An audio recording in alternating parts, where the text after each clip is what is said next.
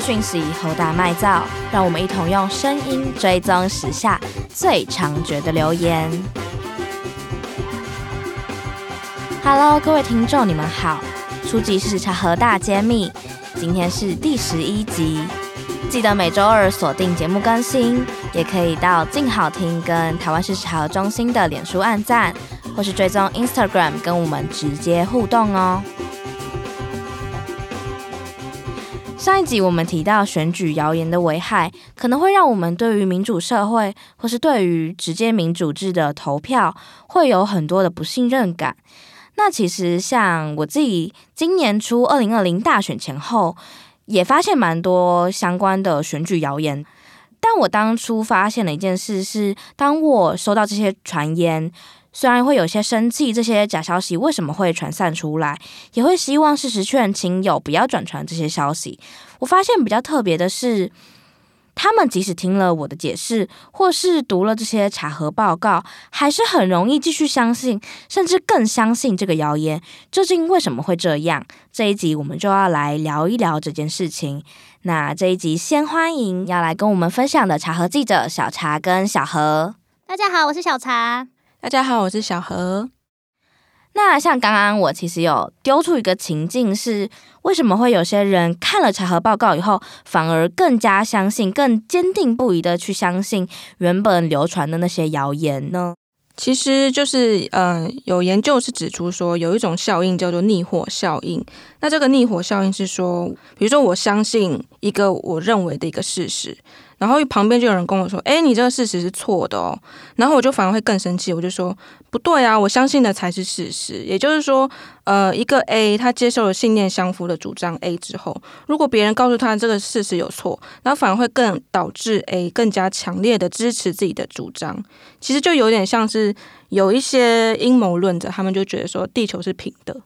对，然后其实已经有很多证据说啊，你看 NASA 他们都已经拍到地球是圆的什么的，可是他就更生气说不对，我认为地球就是平的，是你们都被一些事实或者一些谎言给蒙蔽了，我才是对的这样子。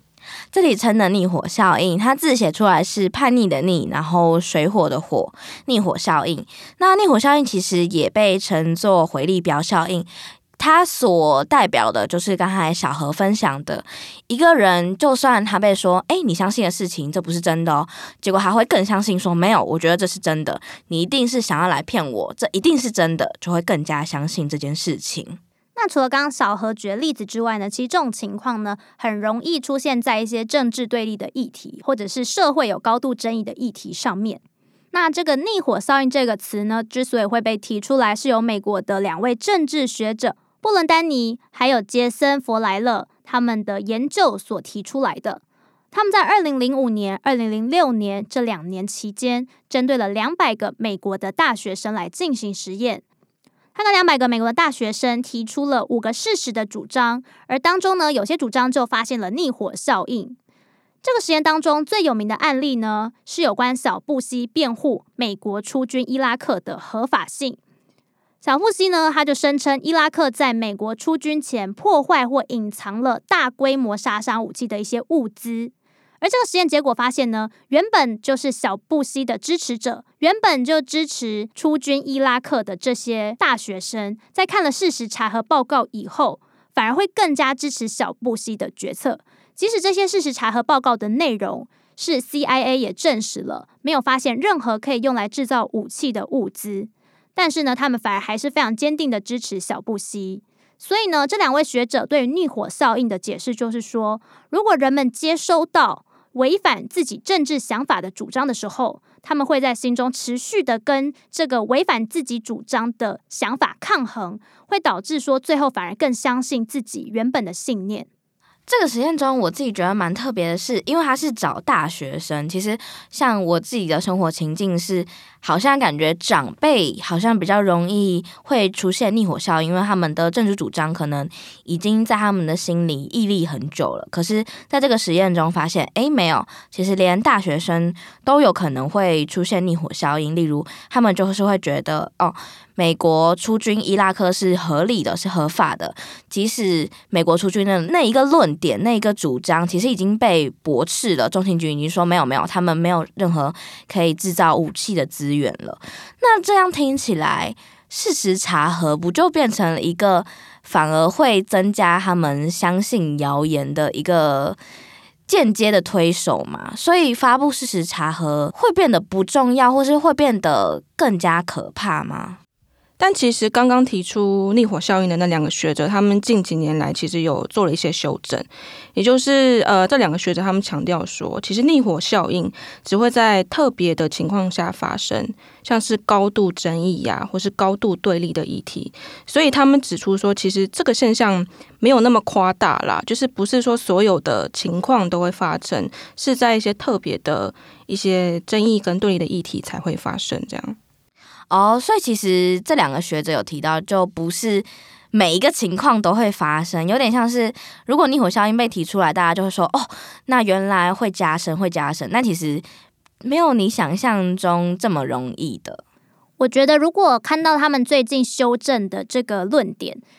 其实再回去看他们当初做实验所提出来的案例，就可以发现，其实的确是在高度争议对立的议题上，比方说美国要不要出军伊拉克，其实这个呢，支持者跟反对者一定本来立场就是非常的冲突，所以或许支持小布希的人，并不是因为到底有没有查获这些可以制造军火的物资来决定要不要支持，而他们心中本来就已经有了定见。所以可能不一定是说他们坚定的相信说，呃，出军的理由合法性，而是他们本身就认为应该要出军伊拉克这样子。那这样听起来，查核报告还是很重要的，因为正确的讯息嘛，即使他不能去改变一个人的政治立场，但告诉他真实的情况跟正确的消息还是相当重要的。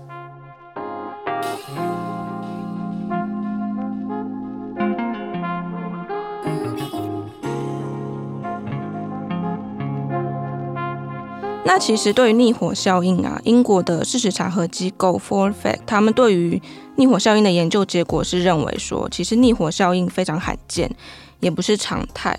那除了英国事实查核机构之外啊，美国的俄亥俄州大学的教授 Thomas Hood 跟乔治华盛顿大学的教授 Ethan Porter，他们在二零一六年的研究报告中也做出一个结论，他说，其实要引发这个逆火效应非常困难。那他们从就是美国比较高度争议性的议题，像是枪支暴力啊，跟非法的移民犯罪，其实到现在都是很对立的。他们挑选了五十二个事实的主张，包括呃刚刚小查说过的这个小布希的这个出军伊拉克的主张。那他在这个涵盖一万个实验对象中，其实他并没有发现任何的逆火效应。因为我们刚才前面有提到，原本提出逆火效应的学者有说没有那么容易出现，结果刚才说到的俄亥俄州的这些教授，他们做了实验，发现是超级不容易出现，而且就算是真的很对立的议题，也很相对来说蛮难出现的。那其实美国俄亥俄州的这两位学者呢，他们做出的结论是说，人们难免都会有偏见，而且会倾向以自己的政治立场来决定一个主张的真实度。但他们的研究结果认为，不管你是自由派还是保守派，呃，其实在阅读查核报告的时候，还是会倾向接受事实的澄清。那其实像事实查核发布这份研究动态里面就有提到。后来的这两个学者，他们在研究的实验对象中有发现，他们其实很容易接受这个事实厘清。但他们这两个学者也有很强调一件事情是，他们接受了事实厘清，不代表这件事会影响他们的政治立场，甚至是不会、不太会去影响政治立场。就是这些人其实看了这些事实理清报告，没有影响他们最后的政治主张跟政治决定。但其实重要是，他们是可以接受你告诉我这个消息是错误的，虽然这件事不影响我心中原本有的政治立场跟政治表态。那其实这两位学者呢，也有讲到说，通常人们会有偏见，因为呢会以倾向自己的政治信仰或立场来决定一个主张的真实度。像查核中心就发现说，在有一些查核报告里面，很多人会说简体字的一定是假的，或是说只要讲新冠肺炎不讲武汉肺炎的是假的。那其实呢，这样子就可以发现，他们是用自己的政治信仰或意识形态先行来决定呢，要不要相信某一个资讯，或者是呢，在台湾很常见的一个现象是，某些政治立场只看某几家电视台或只看某几家的报纸，那会先看这个报纸跟自己的立场有没有相近，再决定要不要看它的内容或它讯息的真实度。所以可以发现呢，人们对自己的立场其实是非常难以动摇的。那查核中心近几年会发现说，其实本来有时候发布一些报告，可能有人会帮我们抹上某些颜色，比如说呃一四五零，或者后来变成中共同路人，或是中共洗地中心等等。那会有非常非常强烈的人会说，对你们很失望啊，或是说你们是不是早就铺梗铺很久，为了这一手等等。那其实等到呢，这个我们出了查核报告越来越多，那也越来越多人会发现说。我们并不会只帮某一方澄清，或是会发现其实里面呢，呃，挑去他的立场，我们是针对他事实错误的地方去做查核。这就让我想到之前在访问胡元辉教授的时候，有提到，他说查核中心近几年发布了各式各样的查核报告，又被抹红，又被抹绿，又被抹蓝，又被抹上各式各样的颜色。但他就自己笑称说，当我们什么颜色都可以被抹上的时候，其实正是代表事实查核中心是公正的，因为事实其实是没有颜色的，而是你怎么去看待这件事情。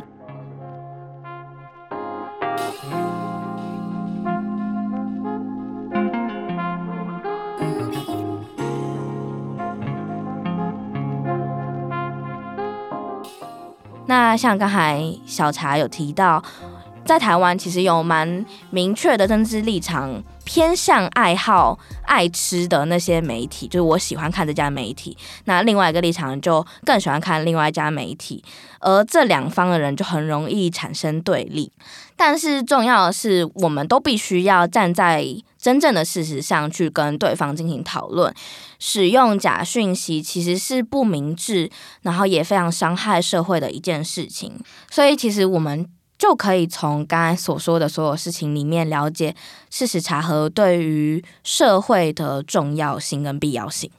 对，其实看到一个传言呢，我们嗯、可能一下就知道啊，这个是错的。可是你直接去跟他说这是错的，其实他不一定会。就像我们刚刚提的，他可能会有逆火效应，他不一定会接受。可是如果你用新的讯息去取代这个错误的资讯，他可能就会接受这个新的讯息哦，是真的，因为你提出了某些某些论点这样子。那其实提出这个逆火效应的学者，他们在二零一七年的研究中也建议说，如果我们能进一步积极的去展示正确的资讯是什么，用新的去取代错的。会比单纯指控你这个原本的传言是错误的，其实是更有效的。